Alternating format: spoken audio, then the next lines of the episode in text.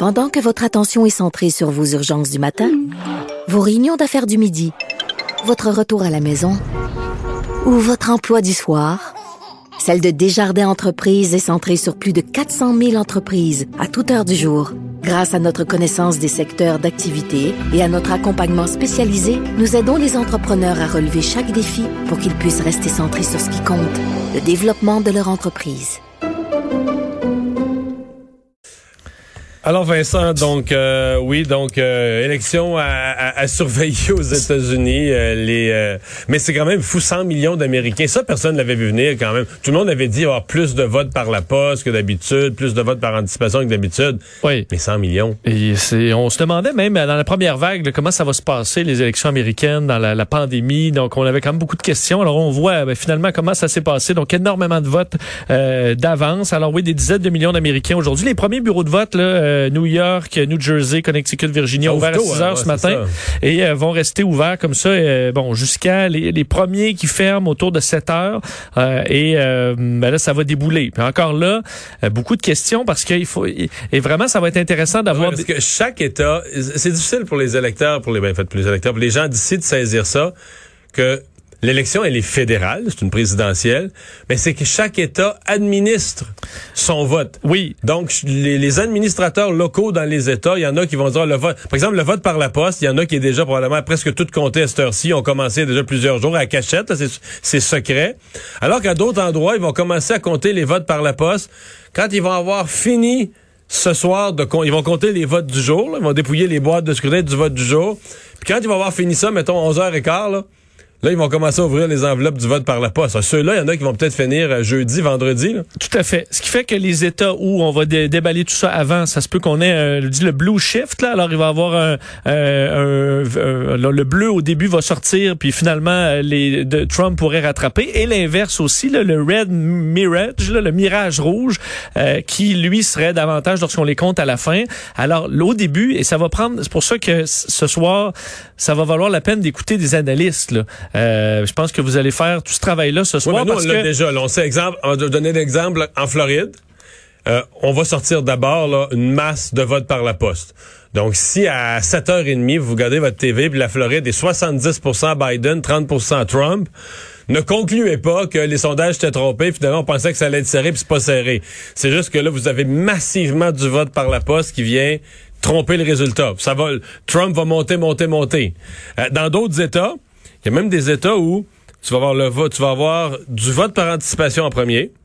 Là, ça va partir démocrate. Ensuite, tu vas avoir le vote du jour. Là, ça va remonter républicain. Puis, probablement que s'il y a du vote par la poste qui rentre encore demain, après-demain, là, d'ici la fin de la semaine, ça va revenir démocrate. Si c'est serré, ça pourrait jouer effectivement comme ça au fil des, euh, des heures et des jours. Ce qui a amené d'ailleurs, euh, bon, aujourd'hui, le, le, le, président, euh, donc Trump, euh, qui encore est revenu sur ça, là, le fait que, selon lui, il dit, on est en droit, les Américains sont en droit de connaître le vainqueur le jour de l'élection. Mais ça, fait, ça n'a pas rapport. Non. C'est-à-dire que, moi, je suis d'accord avec lui en principe, dans le sens que si j'étais américain, j'essaierais de construire un système de votation en disant s'il y a du vote par la poste, ben il faut le poster au moins trois jours d'avance. Je, je, trouve qu'il y a raison qu'on devrait faire plus un effort pour pas compter des votes 4, 5, 6 jours après le vote. Sauf qu'une fois que c'est ça les règles du jeu, puis une fois que tu as dit... Tu peux pas les changer à la fin. Tu peux pas les changer puis dire finalement, euh, ça nous tente plus. On les, ceux, ceux à qui on a dit vous avez le droit de voter, parce qu'il y a des gens qui ont posté leur bulletin aujourd'hui dans une boîte à mal. On leur a dit c'est bon. On peut pas leur dire demain, demain matin, ben finalement ton vote on l'a brûlé. C'est comme si les règles c'est que tu as le droit de lancer le ballon et que le ballon dans, a le droit d'entrer dans le panier après le coup de sifflet. Ben une fois que c'est fait, le but, euh, tu peux pas revenir en disant ben finalement on l'accepte plus. Euh, une fois qu'il est dans les airs. Ouais. Alors c'est un peu ça. Euh, D'ailleurs des questions par rapport, euh, je voyais le, la USPS, là, donc la poste américaine. Il y a des quand même des retards dans certains États sur l'arrivée de ce vote-là par la poste. Là. Dans au fil des jours, il y a, euh, on en envoyait de moins en moins. Il semble qu'il y a un certain. Alors, il y a des gens qui vont avoir voté un peu trop tard et euh, la Poste leur a pas livré les, les, bulletins de vote à temps. Donc, dans des États, oui, c'est très serré. Il y a des États qui ont quand même mis une limite, là, par exemple, qui vont recevoir les bulletins jusqu'à vendredi. Il y a des États qui ont mis une limite. Donc, si ça rentre après. Euh... Exact. Donc, ça pourrait être quand même compliqué. Euh, sinon, pour les, on, s'inquiétait quand même. Est-ce qu'il y aura des de la fraude? Est-ce qu'il y aura euh, des Est-ce que les Russes ou les Chinois pourraient pirater, faire sortir des fausses nouvelles? Pour l'instant, on n'a pas de cas majeur comme ça. Là, dans les petits problèmes, on avait vu vu des problèmes avec les machines à vote, entre autres en Georgie. Ça semblait pas être trop gros. On a, on a reparti tout ça assez rapidement.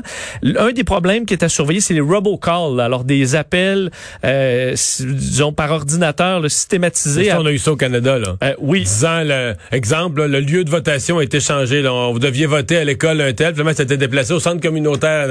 Et c'est faux. C'est totalement faux. Le but, c'est juste d'écœurer le monde. Ils s'en vont au mauvais endroit.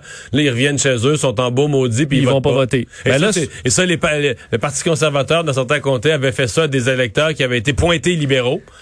Donc, on savait que c'était des gens qui avaient été identifiés comme étant des libéraux. Puis on les appelait, puis on leur donnait, par robocall, on leur donnait un mauvais lieu de votation. Bon, mais ça, tu vois, euh, on voit en fait des appels qui disent aux gens de rester à la maison, le stay at home aujourd'hui, donc dans des appels robotisés, entre autres dans l'État de New York, d'autres États, dans certains États clés, où des gens ont reçu ce genre d'appel-là. Alors, c'est dans ce qu'on voit, évidemment, tout le monde est aux aguets, là, voir s'il n'y aurait pas des événements euh, qui, qui pourraient amener des contestations. Mais pour l'instant, rien de majeur. Ce qu'on sait, participation très élevée, mais vu la très forte participation par les lignes, en général, ça va plutôt bien dans la majorité des États. Les fils, donc, mm. euh, avancent rondement. Alors, pour l'instant, pas de problème majeur à et, le président Trump est allé visiter ce matin le quartier général de la campagne républicaine. Et... Euh, euh, je, je, vais le dire dans mes mots, pour la première fois, j'ai trouvé qu'il avait l'air plus raisonnable. Il avait même l'air d'envisager la défaite sans le dire, là, mais il a pas exclu la possibilité de perdre. Euh, il, il a pas, il a pas redit, mettons, euh, ce qu'il avait dit il y a deux mois. Là. Si je perds, c'est parce que c'est, truqué. Là. Effectivement, même j'ai trouvé un peu euh, plus abattu, pas abattu, mais je vous dis peut-être que c'est juste un calme de la journée d'élection, mais ça, ce serait n'importe quel autre euh, mais en fait, Si tu l'écoutes après-midi, tu peux pas exclure, tu dis, ah, il a peut-être préparé même un discours de défaite honorable. Ben, il a dit que non. Il a dit qu'il n'a pas prévu aucun discours, autant de victoires que de défaites. Il l'a confirmé aujourd'hui. C'est dans son genre, parce que souvent lors de ces discours-là improvisés, qui dit des niaiseries. Là. Oui. Et euh, mais dans les deux cas, ça peut amener des dangers. Il ne pas exclure de perdre. Il dit c'est euh, dur perdre, mais il dit c'est dur perdre. Et, euh, et pour M. Biden, à 77 ans, si son discours est à 4 heures du matin ou à 5 heures du matin ou si jamais il gagne, J'espère qu'il prendra pas le discours de défaite s'il a, a gagné. Là. Alors... J'avais pas mes lunettes. Alors, euh, mais pour des, hein, pour tout le monde, incluant, ben, tout le monde aura une longue soirée, je Mais je le regardais, M. Biden, je pense qu'il arrivait avec sa petite fille ou ses petites filles descendaient de l'avion. là. Tu sais, il checkait chaque marche. Tu veux juste descendre d'un avion, là ça prend tout son petit change pour dire là, ce serait pas la bonne journée ben, pour, tomber en pleine face là mais c'est pas ça je le voyais courir d'un bon pas même il y a quelques jours mais là pas de course des fois mais, dans les dernières heures je pense que tu veux pas là tu trébuches là aujourd'hui le jour du vote puis ah non il descendait de l'avion euh, disons prudemment oui. pour pas dire comme un petit vieux euh, bon, euh, bilan des cas, si on revient sur la COVID chez nous et euh, bon, le Québec n'est plus la province. c'est la première fois que ça arrive, on n'est plus la province tous les jours qui en a le plus. Oui, et ça a quand même fait parce que l'Ontario vraiment goûte aujourd'hui là, mais commençons par le Québec, 871 nouveaux cas, 34 décès. Alors quand même pour les décès, c'est une journée où c'est élevé au, niveau des hospitalisations aussi 27, 4 aux soins intensifs. mais donc le nombre de cas évidemment, vous voyez moins élevé, ça fait que certaines régions ont des meilleurs bilans aujourd'hui c'est le cas de la région de Québec, 69. Euh, Montréal est à 209. Sinon, le Saguenay, qu'on surveille toujours, mais qui était à près de 100 là, hier, ils sont à 48. Euh, Mauricie, 59. Je veux dire, Appalaches, 67. La Nodière à 99 et la Montérégie à 151.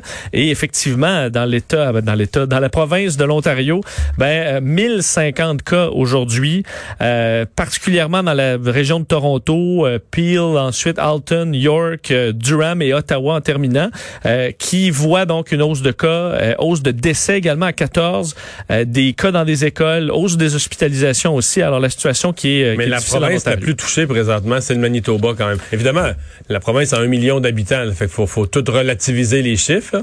Mais au, au prorata, là, quand tu regardes les, les, nombres de cas par 100 000 habitants, le Manitoba a largement, c'est presque le double du Québec, là, largement dépassé le, le Québec.